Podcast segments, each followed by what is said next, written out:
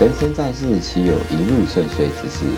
与其难过，不如重新掌握。我是冠志，欢迎您和我一起重新度过。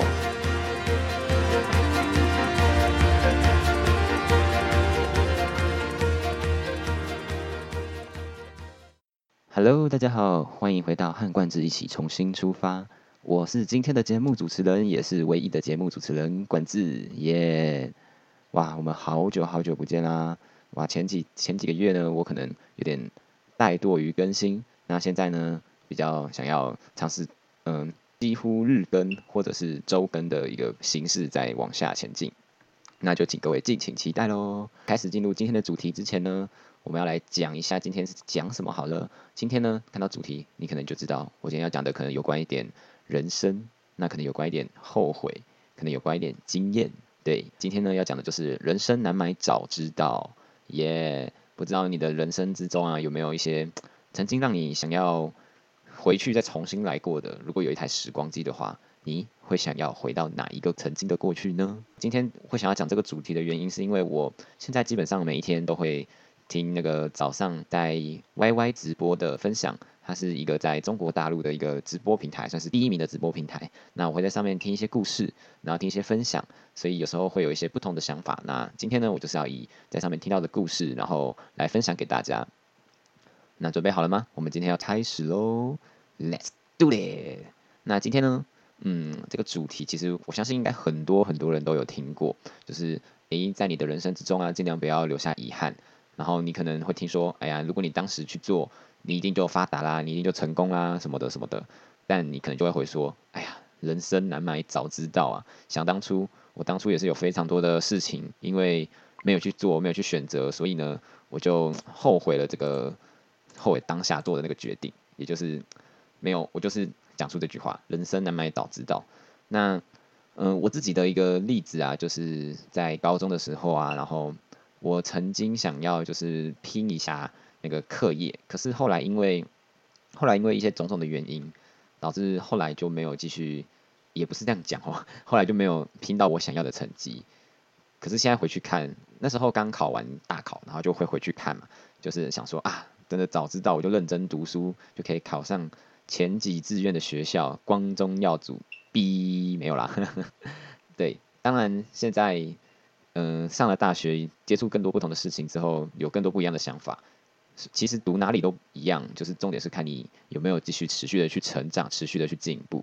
那今天的那个主题啊，其实是我听到一个在中国那边他分享中国呃目前的趋势，然后加上一些他的原行业，然后加上他后来创业的一些故事。不过我们今天就只讲说他，诶，他看到了什么，然后人，然后才会写这个人生难买早知道。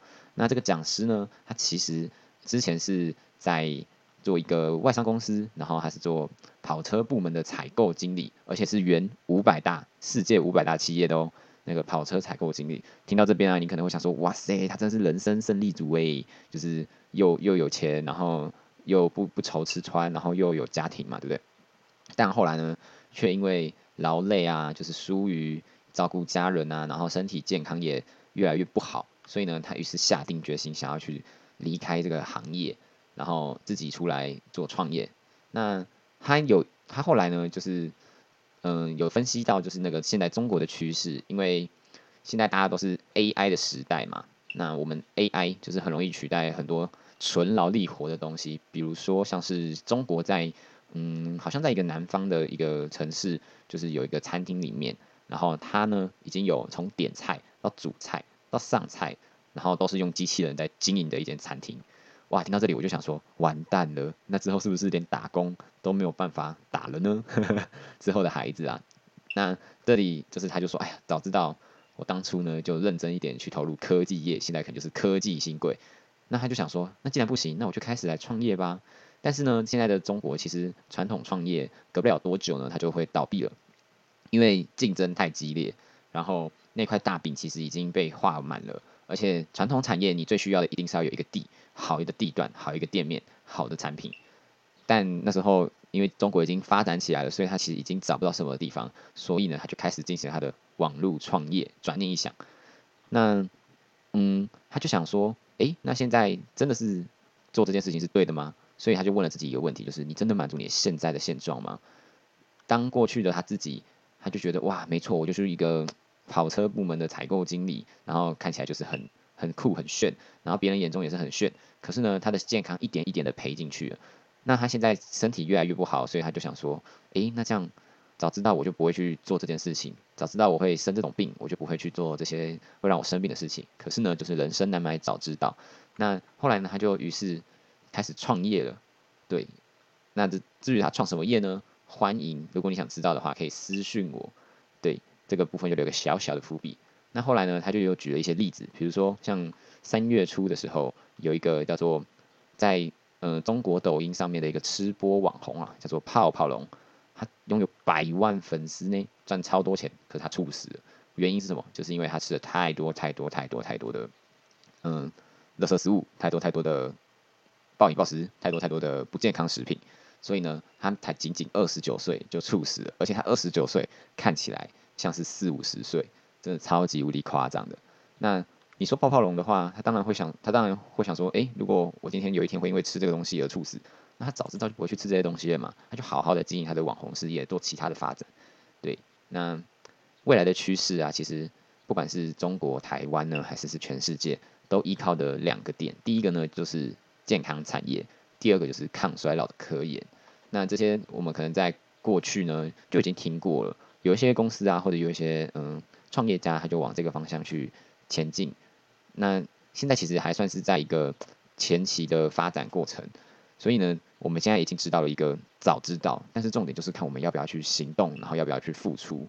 对，如果你现在已经知道了，其实很多东西我们大家都是平时就知道，但是我们会因为碍于一些可能旁言的。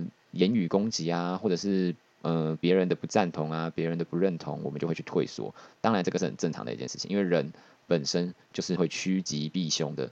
那个吉呢，就是我们平时不擅长，或者是没有做过，或者是自己从未亲身经历过的一件一些领域的事情。哎，不对不对，吉吉，我讲的刚讲的是凶，吉是我们时常碰到的那些事情，很擅长，然后。我们自己也亲身做下去，有一些成绩的那个叫做吉。那至于凶，就是我刚前面讲的，我们从未做过，然后不擅长，然后我们嗯不会去挑战的，或者是讨厌的那些事情。对，所以人的天性本就是趋吉避凶。可是呢，一旦当我们的格局放大了，我们就会对趋吉避凶这件事情开始有了不一样的见解。那所谓的吉跟所谓的凶，在你的心中可能就会有不一样的一些看法出现。最后那个。讲讲者啊，我用讲者的最后一句话来做一下今天的小小的结尾，就是我们要成功，就要先发疯，闭着眼睛向前冲。对，没有错。不管你现在是在哪一个行业，你是学生，你是老师，你是呃创业家，你是上班族，你在任何一个行业呢，就是要闭着眼睛向前冲，你才可以达到你想要的目标跟想要的结果。对，那当然后面还会讲一些有许多相关的，因为你要冲，你是要冲一个。诶，有理想，然后真的可以完成你想要做的事情的事情上面，对，而不是做一个充有一个有流量天花板的地方。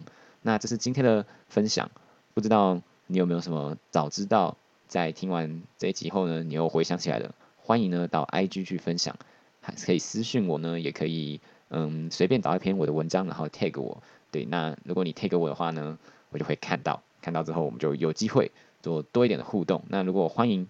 就是你有任何意见啊，或者你有任何想法的话，可以直接私信给我或 mail 给我。那我后面呢，就可能会做出一些相关的相关的习数啊去做介绍。今天的和罐子一起重新出发，我们就到这边了。我们下个时间统一收看，再见，拜拜。